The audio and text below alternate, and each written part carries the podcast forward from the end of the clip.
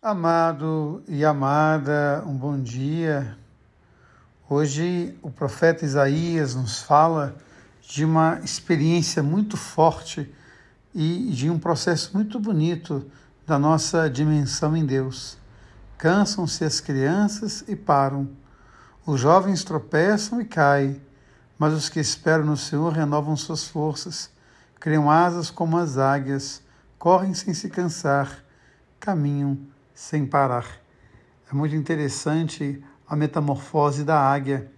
Ela passa por um processo de renovação, ela arranca todas as suas penas, depois ela arranca a, as garras e, por fim, ela arranca o próprio bico para se renovar. E é interessante esse processo.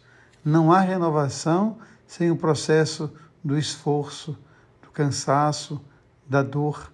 Então é muito bonito essa comparação que faz o profeta Isaías. Há tantas pessoas que ouvem todos os dias a mensagem de Deus ama você, Deus ama em você, e há tantos e tantos que repassam essas mensagens para tantas outras pessoas, e há tantos que precisam trazer para o coração essa mensagem. Eu sou como águia. Eu às vezes experimento o cansaço, eu às vezes experimento a dor, mas eu não me entrego ao cansaço. Eu não me entrego à dor, eu renovo as minhas forças, eu arranco as minhas penas, eu arranco as minhas garras, o meu bico, para que eu possa criar força nova, para que eu possa me renovar em Deus. E é tão sublime o Evangelho quando Jesus vai dizer: Vinde a mim, vós todos que estáis cansados. Hoje eu quero entregar a Deus o meu cansaço, as minhas decepções, as minhas frustrações, as minhas angústias, o sentimento de rejeição que muitas vezes nós experimentamos. Quero colocar tudo isso nas mãos do Senhor.